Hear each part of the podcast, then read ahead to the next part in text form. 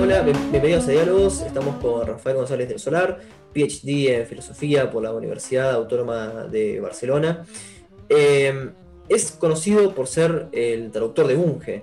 Eh, y por supuesto estamos dentro de este contexto, dentro de, un homenaje este, a Mario Bunge, año, año, de su fallecimiento. Estoy con, por supuesto con Matías Suárez Holce. ¿Cómo estás, Rafael? Muy bien, un gusto estar aquí con ustedes y bueno, gracias por pensar en mí. Eh, ¿Cómo llegaste, Rafael, a traducir la obra de Mario? Un poco por casualidad. En el 2000 estuve en Montreal haciendo una pasantía ahí en la unidad de fundamentos de la ciencia eh, donde trabajaba eh, Bunge. Y durante ese tiempo vi que algunos de sus libros estaban traduciendo. Yo había presentado ya algunos trabajos porque hice además eh, un par de cursos con él de filosofía de la ciencia. Em, y bueno, como los jóvenes me entusiasmé, me envalentoné y un día en una de las charlas habituales le dije, oiga, Mario, eh, ¿quién le traduce los libros? Y me dice, bueno, en general son las editoriales las que deciden quién traduce mis libros. Y, no, se, no se anima a que yo le traduzca uno. Usted ya ha visto cómo escribo en inglés, en castellano, y sé bastante inglés. La cuestión es que me dijo, mire, voy a preguntarle a la editorial, y eh, fue lo que hizo. Preguntó, la editorial dijeron, mire, si a usted le parece, pues sí. Y así hice mi primera traducción de un libro de Bunge que fue eh, Crisis y Reconstrucción de la Filosofía. Sí, gran libro, lo, leí. Eh, lo había editado, tenía una tapa verde, ¿no? La, edición en castellano. Sí, Gediza. Eh, de dice, sí, sí, sí, de Gediza, exactamente. Sí, esa, esa misma edición. Recuerdo su nombre de puntualmente cuando leí eh, A la Casa de la Realidad. Recuerdo ah. que decía traducción de Rafael González del Solar. Entonces, Rafael, Sí, sí, sí, sí. Eh, llegaste primero a Bunge y mucho después a ser traductor de Bunge. Eh, ¿Cómo, cuando empezó a, cursar con, Mario estos cursos, ya había leído la obra, ya la conocía? Sí. En ese momento, bueno, te cuento un poco la historia, no es lo más interesante que hablemos de mí, pero en el año 97 estuve en Mar del Plata en un curso de filosofía de la biología que dio Mario. Y fui allí con un amigo mío, que era además en ese momento colega, otro ecólogo, yo hacía ecología de, carnívoros, ¿eh? y él hacía ecología de eh, interacciones animal-planta. Y este, que es Luis Marone, un biólogo de Mendoza, había estado ya con una beca del British Council en Canadá trabajando también, haciendo una, una de estas eh, assistantships con Bunge y eh, me dijo, mira, vamos al curso de Mar del Plata, que es un curso interesante, y además probablemente yo converse con él un ratito, porque te imaginas, ¿eh? Bunge eh, en ese sentido, aunque en su ámbito pequeño era como una celebrity, era muy difícil tener más de 10 minutos con él. Y además de que el curso fue espectacular, yo ya había leído los libros básicos de él, La ciencia, su método y su filosofía, desde luego, Em, tuvimos un ratito de conversación. Yo ya venía hacía tiempo queriendo salir de Argentina a hacer una experiencia de investigación fuera. Había hecho una eh, como, como ecólogo de carnívoros en Chile y me interesaba ahora como eh, esto de aprendiz de, filosofía. Y bueno, Bunge nos recibió muy bien, obviamente, porque eh, quiere, quería mucho a Luis a Luis Marone, que es el, ecólogo del que te hablaba recién, y eh, bueno, conversamos un rato, siempre con muestras de ese humor eh, que tenía Bunge, y me dijo, mira, escríbame, y entonces vemos si se puede venir un tiempo a, a Montreal, y allí conversamos, ahí vamos a tener tiempo, y de paso se hace un par de cursos, y a ver si aprende algo. bueno, eso hice. Eso fue en el año 97. Idas y vueltas, que buscamos becas y no sé qué. Eh, la pasantía se hizo efectiva en 2000, en el año 2000 que estuve en Montreal. Ah, buenísimo. Eh, y claro, nos faltó decir en la introducción que, usted es biólogo. Soy biólogo. sí. ¿cómo, ¿Cómo valora la obra de Bunge, la obra filosófica específica en lo que es eh, filosofía de la biología? ¿Cómo lo influenció? Me parece, bueno, obviamente eh, me parece súper interesante.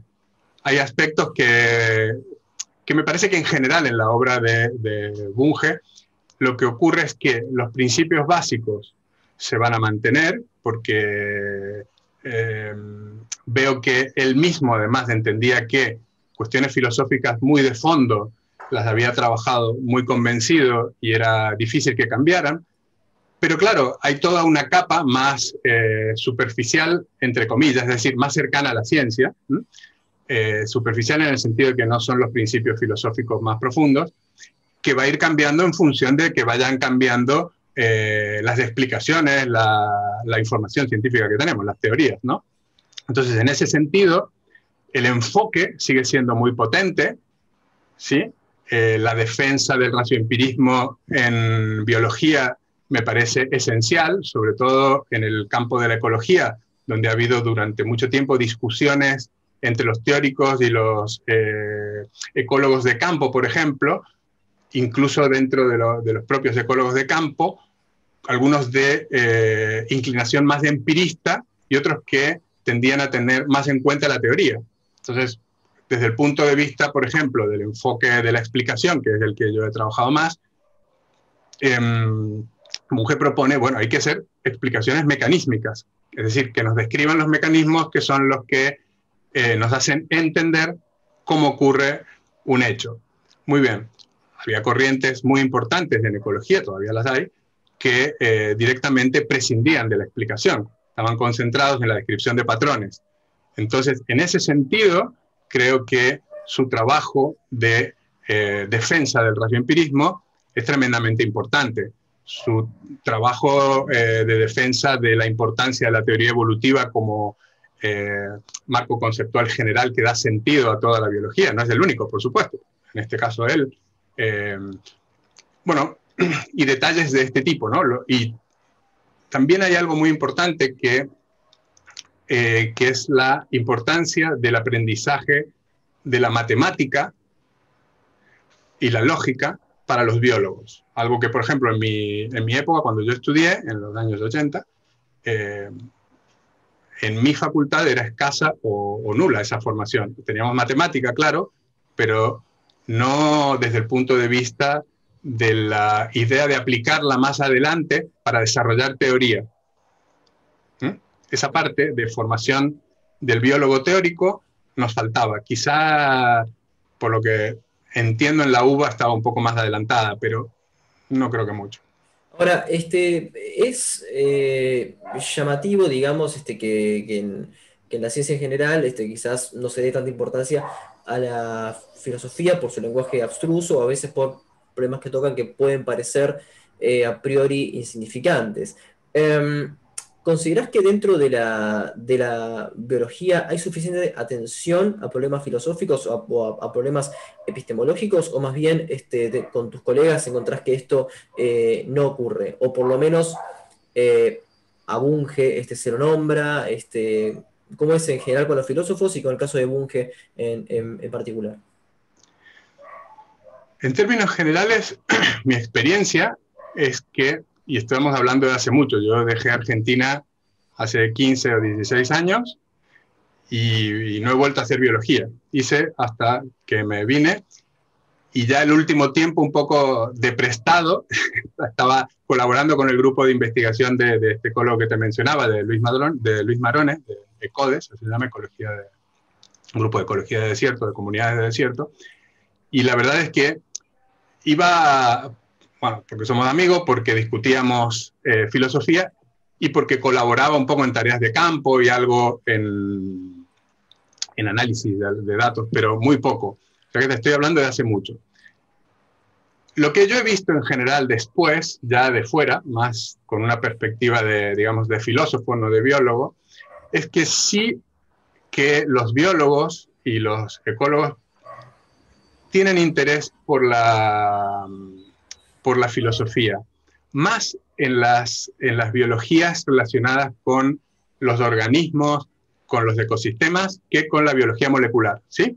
Genetistas quizá menos y los biólogos moleculares menos. Pero ¿qué pasa? Esa filosofía que les interesa a estos biólogos no es el estudio filosófico más potente de su ciencia, sino que en general se alimenta de una cosa que podríamos llamar fósiles filosóficos, es decir, discutimos hoy en biología si Popper o no Popper. Estamos de acuerdo. Si Feyerabend, si cosas que son de mediados, o, Kuhn, de mediados y, un poco el último, las últimas eh, tres decenas de años del, siglo XX. Pero no es la filosofía en general eh, de la ciencia al día, la actual. Obviamente que hay grupos de biólogos que sí que se dedican. Mi amigo Luis Marone, por ejemplo, que es un bungeano, está en ello. Y le interesa también la filosofía eh, de Mario Bunge. Pero en biología no es algo generalizado el interés por la filosofía de la ciencia que yo considero más sólida y más moderna, ni tampoco, por supuesto, la de Bunge. Bunge, él mismo se tachaba a sí mismo de marginal y en cierto sentido un poco es así, porque eh, aunque hay varias explicaciones posibles, una de ellas, que no excluye las demás, es que la filosofía de Bunge tiene, me parece a mí, matices que son un poco difíciles de, captar si no se hace una lectura eh, muy paciente y muy tranquila de eh, algunos de sus libros más potentes. ¿sí? En su ciencia, en la ciencia, su método de filosofía y, y su filosofía no vas a encontrar lo que te digo. Lo vas a encontrar en otros libros donde el trabajo es diferente, donde hay matices que no son, como él suele decir, o como solía decir eh, Bunge, eh, me cuesta a veces hablar en pasado de, varios, eso me va a pasar varias veces. Eh, como, como solía decir, y, y, todavía está escrito por ahí, es una filosofía difícil de eh, sintetizar en un par de consignas, ¿no? Solo la experiencia vale, solo la razón vale, o las teorías son inconmensurables. No, es, algo que necesita mucho más trabajo, mucho, más, eh, mucho mayor matiz, y en esa está parte de su dificultad, sin contar, por supuesto, cuando eh, pone este elemento de, exactificación, de, de matematización de, de, sus propias teorías, ¿no? Eso lo hace un poco eh, complicado de, eh, de, difundir, creo yo, pero difundir en este nivel de hacerse popular. ¿sí? Si, te, si, te fijas, algo que yo vengo pensando ya desde, desde, mis épocas de estudiantes, ¿no? Es fácil hacerse famoso si llevas alguna idea al extremo, cualquiera sea, si es constructiva, destructiva y si es simple. Tenés que buscarte un buen eslogan entonces bueno, todos los tales son tales, listo, se acabó, te hace famoso. O por lo menos es fácil que eso se difunda. Después tendrás la gente que te discute, un poco las leyes de la, eh, o, las reglas del marketing y la publicidad. Pero es un poco triste que en filosofía pase eso, pero pasa. Entonces, Bunge no es un filósofo de moda, eso está clarísimo. Sí, y, bueno, una, una cosa que me, que me, llamaba la atención, siendo traductor, este, en tu caso, este, de Mario Bunge, me interesarían dos cosas. ¿Cómo ingresa eh, Mario Bunge en el mercado del libro eh, español y eh, en, el sentido de cómo crees que fue la, la recepción de él o qué grupos eh, lo recogieron? Esto sería una pregunta más que nada sociológica. Y otra sería, este, ¿cómo crees que ingresa Bunge dentro de la tradición del pensamiento español? Si crees que hay algún otro este, filósofo que pueda compartir ciertos rasgos con él. Hablábamos este, la, vez pasada con Gustavo Esteban Romero y él hizo un semblante de cómo ingresaba dentro del pensamiento argentino. Así que bueno, este, ¿cómo ingresaría Bunge también dentro del pensamiento español sería algo que me, me interesaría este, recorrer. A ver. Te cuento un poco cómo ha sido su recepción en España y después te digo qué pienso de la relación con filósofos anteriores a Bunge españoles. La recepción en España ha sido positiva, pero por un grupo. Eh, hubo un grupo de filósofos ah, y, algunos científicos, científicos sociales especialmente, pero también eh, algún psicobiólogo, eh, Ignacio Morgado, por ejemplo, que hace ya muchos años encontraron en Bunge algo que venían buscando, algo que aquí no estaba, eh, no, era accesible, no estaba, no estaba disponible, que es esta, esta combinación procientífica ¿sí? de racioempirismo, y que ellos echaban en falta y la filosofía española, que eh, por lo menos la más difundida, tenía mucho de eh, común con la filosofía continental. Uno dice filósofo español y rápidamente sale el nombre Ortega y Gasset, por ejemplo, ¿cierto? Pero bueno, y los filósofos posteriores eh, sí que han entrado más de lleno en las, en las tradiciones anglosajonas de, filosofía y especialmente en filosofía de la ciencia, y el panorama ha cambiado bastante. Pero los el grupo que lo, que lo recibió a, Bunge en España, bueno, fue este, este grupo de personas que además coincidió que era un grupo muy activo. Y, bueno, rápidamente, y gente respetada, por supuesto, pero entonces rápidamente eh, esta gente eh, se empezó a, comunicar a través de correspondencia con Bunge, Bunge, lo invitaron, bueno, hubo todo un movimiento alrededor de, Bunge que, permaneció, que se hizo importante o relativamente importante aquí. De hecho, uno de los pilares de, este movimiento, que no es un movimiento formal, ¿no? si me refiero a de esta actividad, eh, fue Miguel Ángel Quintanilla, que hace muy poco fue eh, ministro de universidad. ¿sí? Entonces, eh, esta gente fue la que, creo yo, mostró a otros filósofos y científicos españoles la importancia de la obra de, Bunge. Y bueno, tan es así que eh, tiene el premio Asturias, ¿sí? el príncipe, perdón, príncipe de Asturias, creo que del año 82, ¿no? que es un premio eh, muy importante aquí en España.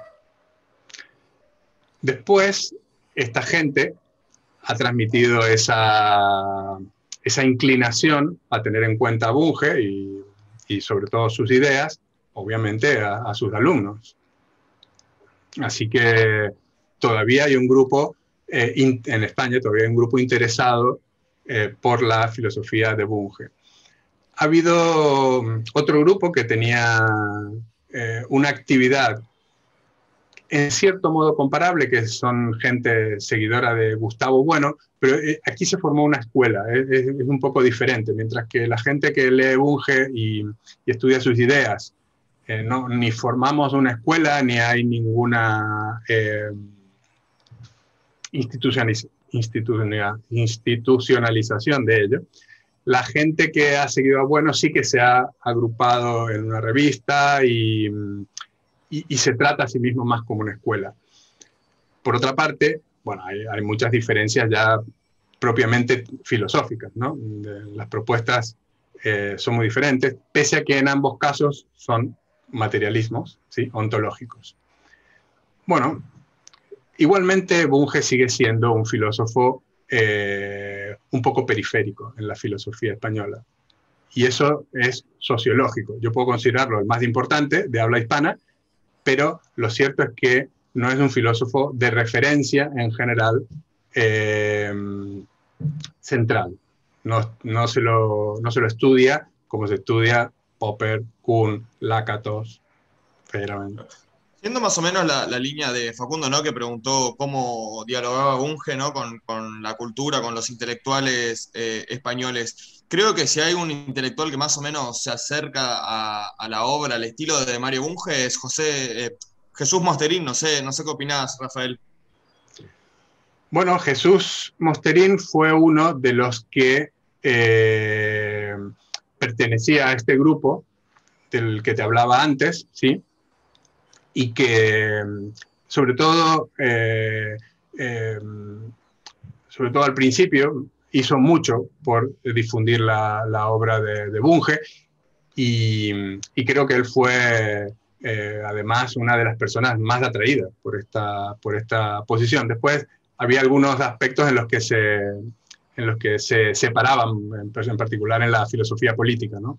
donde Jesús era más conservador y Mario más de tendencias de izquierda. Pero sí, claro, Mosterín seguro. Sí, eh, bueno, y justamente si tenemos que hablar de filósofos que se pueden leer a la par de Bunge, que tienen como la misma tradición, el mismo estilo, eh, que bueno, son filósofos muy informados por la ciencia, muy claros, muy exactos.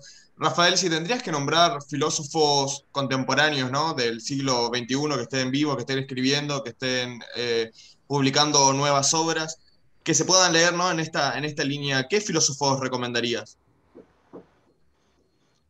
Bueno, empezamos de, dentro para afuera. Es decir, por ejemplo, en la línea de desarrollar las ideas de, Bunge, eh, con suficiente, y que, es complicado, eh, es complicado porque eh, los desafíos eran enormes, tanto para Bunge como para cualquiera, pero claro, pero justamente el hecho de que Mario estuviera tan informado y siguiera eh, con tanta eh, intensidad los distintos desarrollos de la ciencia, eh, pues hace difícil enmendarle la plana en, muchas cosas.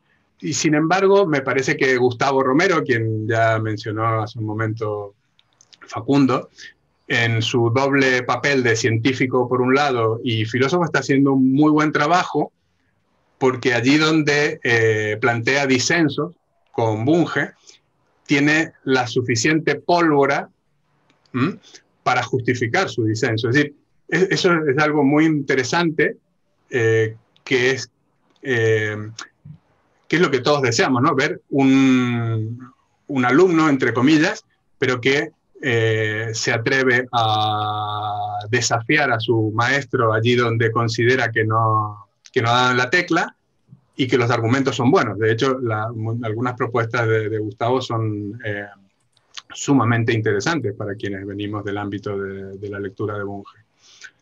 Y, y, en el ámbito hispanoamericano ya, por ejemplo, seguidores de Bunge, eh, filósofos, no conozco muchos. Filósofos que tengan eh, tendencia o, más bien, que sean procientíficos, ya sí, pero no del ámbito bungeano. Hay gente haciendo filosofía de la biología, hay gente, en esto que te contaba hace un rato, interesada en desarrollar una teoría de los mecanismos, en las que es muy difícil hacer filosofía sin prestar atención a la ciencia. Y, y esto de lo que te estoy hablando tiene también un ámbito un poco restringido de aplicación que es la filosofía de la ciencia. La filosofía de la ciencia en, Hispanoamérica, pero sobre todo en España, es muy diferente a la filosofía en general. La filosofía de la ciencia ya está, o por lo menos esa es mi impresión, está convencida que no se puede hacer ciencia si no sabes nada de ciencia. Y algunos de los que o con, quienes yo he conversado y con, quienes mantengo correspondencia, por ejemplo, aunque son filósofos, han hecho eh, o materias o incluso un grado completo, por ejemplo, en biología, ¿sí? O en física. Es decir, esa, esa situación que se daba hace unos años, en que un filósofo de la ciencia podía hablar desde su sillón o desde sus lecturas sin entender el día a día del científico, o por lo menos del, estudiante de una ciencia, eh, creo que ya, por suerte, ha perdido bastante vigencia. Esa pintura ya no representa la realidad. Entonces hay gente como Antonio Diegues aquí en, en España, que no tiene una postura bungeana, de hecho, eh, eh, yo creo que uno de sus inspiradores es Philip Kitcher, un filósofo estadounidense, pero claro, pero muchas de sus propuestas son compatibles con la filosofía bungeana, allí donde está cerca de la ciencia. Y eso yo creo que le va a pasar a cualquier eh, ámbito de la filosofía bungeana, por ejemplo, eh, con otros, otros enfoques eh, filosóficos que es que se van a tocar o incluso se van a superponer allí donde estén cerca de la ciencia. Bueno, un, tema que me, interesaría desarrollar era, bueno, eh, hablando de filósofos y claridad, era este, cómo fue tu eh, relación con el texto bungeano, o sea, cuando tenías que traducir, eh, como era, este, por supuesto, dos ámbitos. El primero, la lectura, y el segundo, la transcripción que conlleva una, interpretación. ¿Cómo fue esa vivencia? ¿Cómo fue esa experiencia vital tuya? Este, si fue este, algo este, complejo, al tratarse justamente de, una filosofía este, con, todos sus, este, con todos sus matices, o si más bien este, fue una, una experiencia este, más llevadera. A ver, llevadero sí siempre ha sido porque, primero, me encanta me encanta traducir, me encantan las ideas, me gusta la filosofía y me gusta la filosofía de Bunge. Entonces, en ese sentido, siempre siento placer al, trabajar con este tipo de texto. He traducido de todo, ¿eh? desde el año 98, que soy traductor, eh, he traducido lo que se te pueda pasar por la cabeza, desde manuales de cocina hasta manuales de gestión ambiental, pasando por contratos.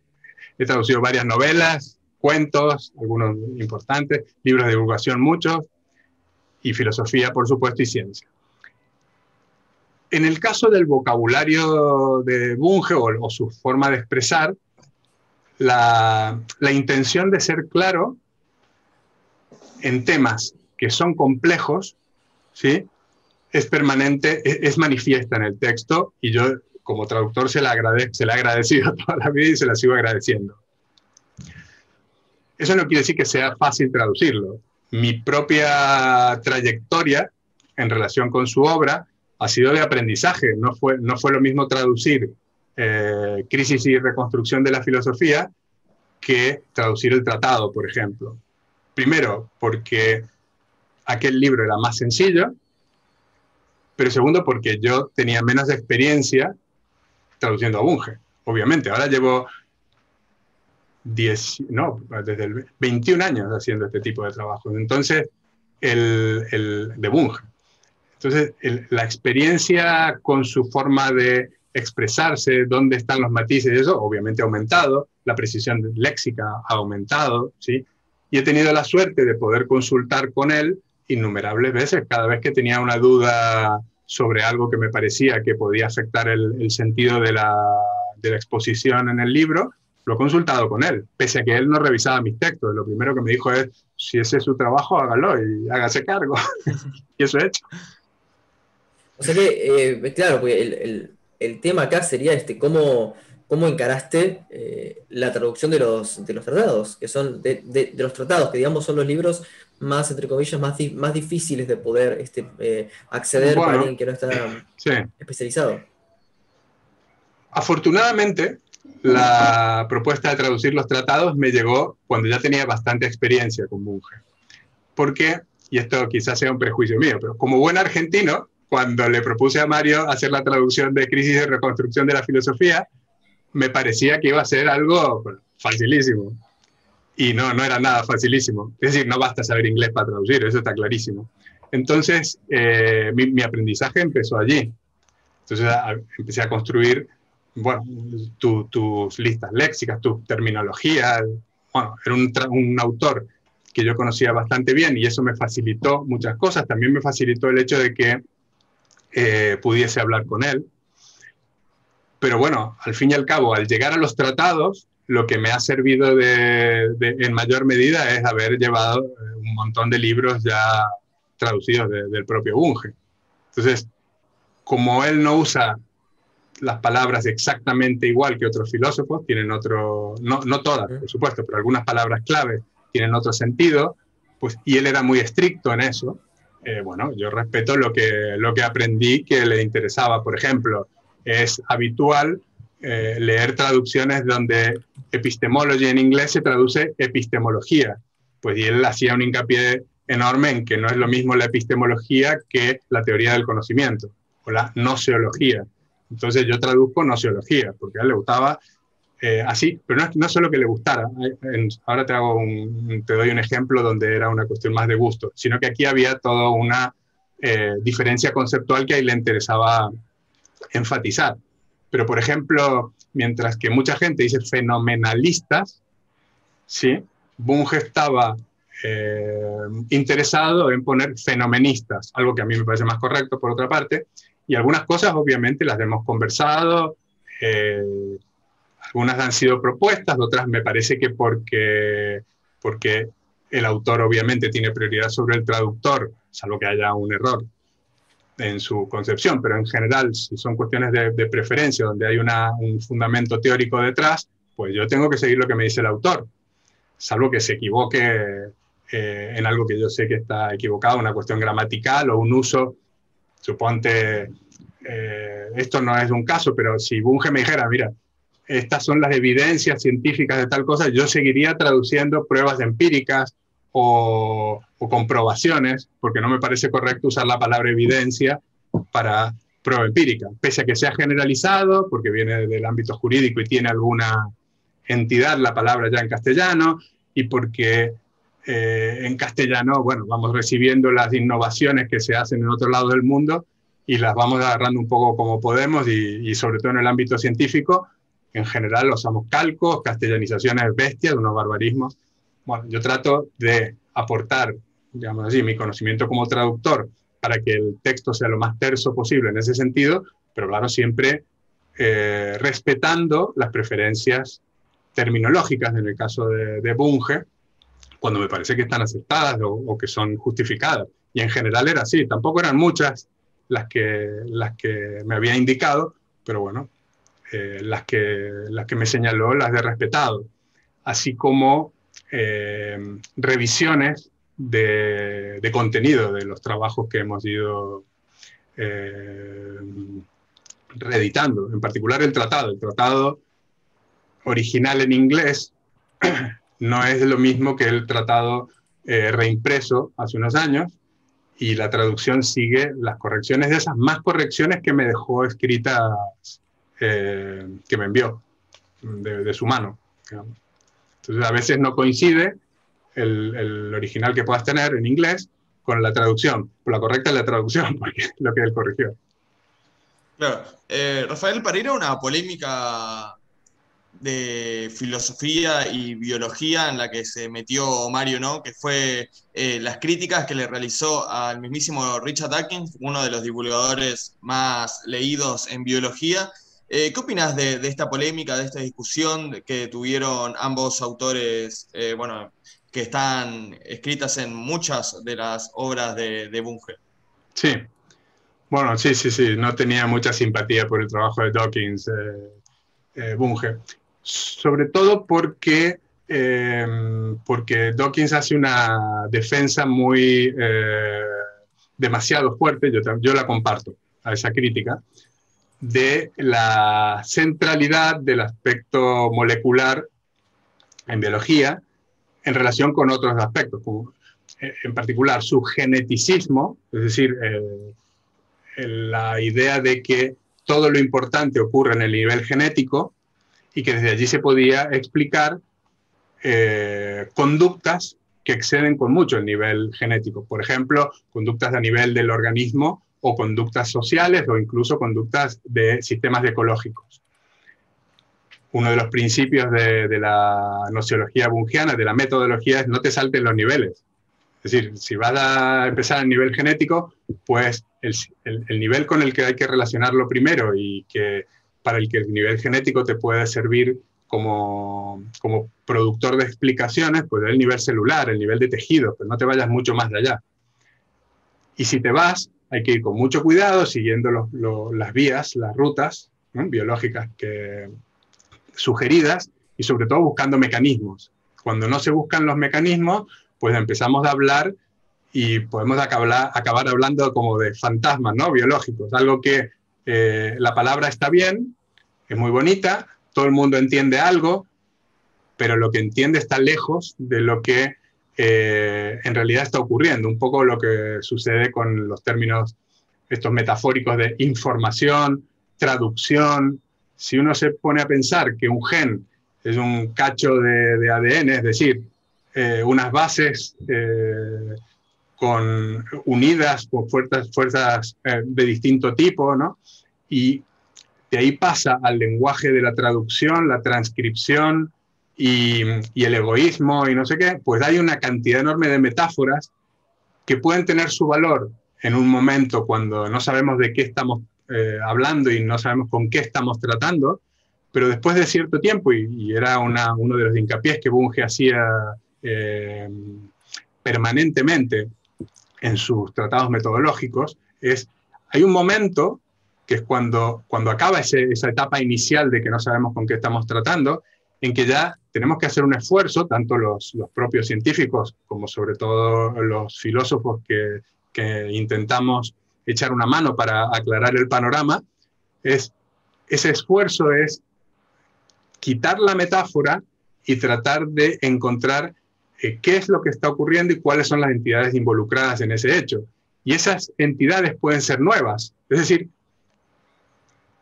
no, no siempre es bueno ir a buscar a la, a la bolsa donde traemos nuestras herramientas viejas, ¿sí? un recurso para hacer avanzar la ciencia. A veces hace falta la creatividad, hace falta ese valor de mirar primero, de ver y de conceptuar, de conceptualizar, perdón, eh, en términos nuevos eso que estamos viendo y eh, a partir de allí construir el conocimiento. ¿Qué pasa? Bueno, pasa que traemos tradiciones eh, ya muy antiguas, y en filosofía esto es todavía más fuerte quizá en ciencia, que a veces funcionan como obstáculo para que consigamos hacer, eso, ¿no? Es decir, buscar un término, buscar una explicación y, y toda una teoría no metafórica que describa y que explique qué ocurre con un gen. ¿Qué, qué ocurre cuando un gen está, eh, lo que nosotros llamamos, expresándose? ¿Sí? Es decir, en realidad lo que hay es un trasiego de proteínas y de, bueno, de aminoácidos, de eh, ácidos nucleicos. Hay, hay movimiento que es molecular y que queda enmascarado con este uso de metáforas. Entonces, Bunge tenía estas dos eh, principales eh, críticas a Dawkins. Eh, una es, repito, la crítica a su reduccionismo genético, ¿sí? que es una especie del reduccionismo biológico en general, y la otra es el uso de estas metáforas, la del gen egoísta es la metáfora estrella de, de, Dawkins, que después de cierto tiempo pierden su utilidad heurística y se transforman en una especie de fósil que lastra la investigación. Pero hay más, porque ese biologismo en general eh, suele, cuando se lo lleva a niveles un poco más extremos, a la psicología y a la, y a la sociología, suelen producir una tendencia a quedarse con las cosas como están. Ahora me explico. Ya ustedes saben que Bunge tenía eh, una vocación enorme por la filosofía política, le interesaba mucho y sobre todo en eh, las últimas décadas de, su larga vida hizo mucho trabajo en filosofía de las ciencias sociales y, de la política. Y claro, cuando uno encuentra en biología que los genes dictaminan o determinan ciertas cosas, ¿sí? Eso hace difícil pensar que podamos cambiar la realidad. Si el, si el comportamiento humano está todo determinado por los genes, pues la realidad no se puede cambiar. Si no se puede cambiar la realidad, entonces eso tiende a favorecer ciertas posturas políticas con las que Bunge no estaba de acuerdo. En general son posturas de derecha, que son más conservadoras. Muy bien. Entonces, el paquete completo de la propuesta de Dawkins más sus consecuencias, ¿sí? Era lo que yo creo que criticaba Bunge en ese orden, ¿no? Esto está mal porque eh, reducir cuando no hay nada que reducir, porque la reducción es de una herramienta muy potente, pero no se puede usar a tontas y a locas, eso no hay que hacerlo. Usar metáforas más allá de, ciertos, eh, de ciertas etapas de la ciencia tampoco es bueno. Y eh, si encima todo esto tiene consecuencias que son bastante perjudiciales para eh, nuestra propuesta o nuestro intento de mejorar la realidad, pues es muy complicado. eso yo creo que era el planteamiento general de él. Tiene sus, matices en el tema de si es posible o no una ingeniería social basada en una ingeniería genética, desde luego. Pero a Bunge le interesaba eh, el cambio mm, basado en algún tipo de, de, libertad, ¿no? Que los, que los cambios no fueran exclusivamente de meter y sacar química. Claro. Rafael, ¿y si tendrías que recomendar algún divulgador de biología que vos consideres que está mejor encaminado filosóficamente, ¿a qué autores nos podrías recomendar? ¿De biología? Sí.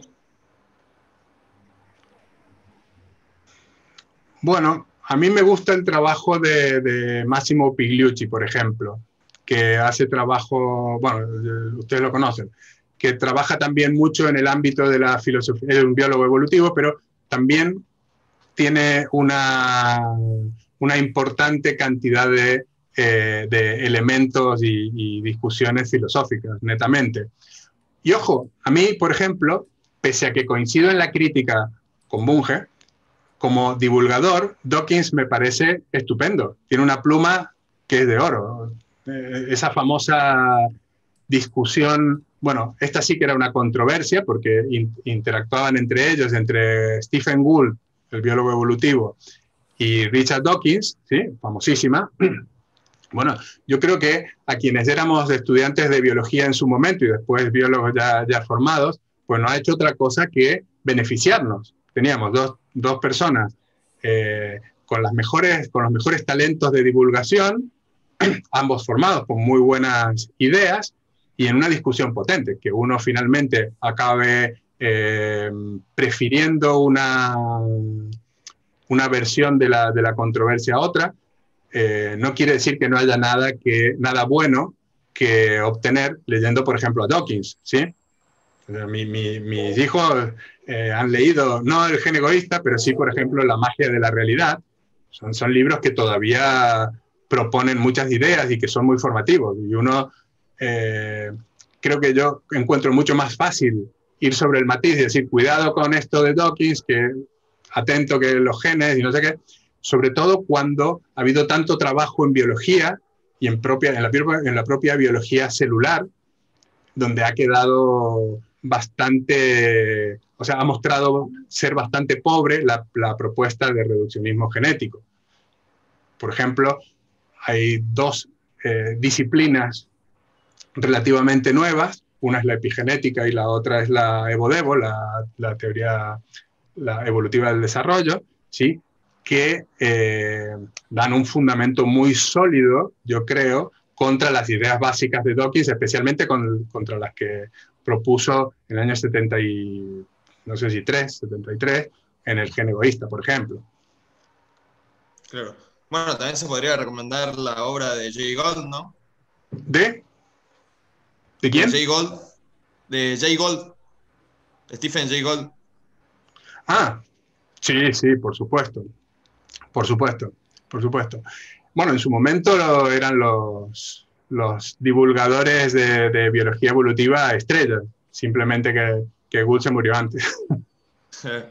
Bueno, Rafael, creo que con eso ya estamos, hablamos bastante, bastante tiempo, así que te agradezco por, por todo el tiempo que nos diste. Y no sé si Facundo querés eh, cerrar con alguna pregunta, alguna recomendación musical quizás. No, no, no, ya que esto es un homenaje a Mario Bunge, este, no se me ocurre ninguna, este, ninguna canción em, en particular para cerrar el podcast, creo que cerrarlo sobriamente sería mejor. Este, más que nada me gustaría cerrarlo esto con una intención de que la obra de Mario Bunge sea divulgada. Este, creo que en los últimos años eh, quizás por las redes sociales y por el interés de, varias personas, eh, ha podido este, ser divulgado de una manera un poco más eh, eficiente. Y este, bueno, Rafael es una, fue y es una pieza clave. Eh, así que simplemente es con ese deseo y bueno, este, agradeciéndole a Rafael su tiempo. así que bueno, te agradezco Rafael por este tiempo que, nos, que nos brindaste y por ser parte de este, de este homenaje. Así que bueno, este, nos vemos en una próxima emisión. Chau, chau. Bueno, gracias a ustedes y Saludos, ojalá se divulgue más la obra de Bunge.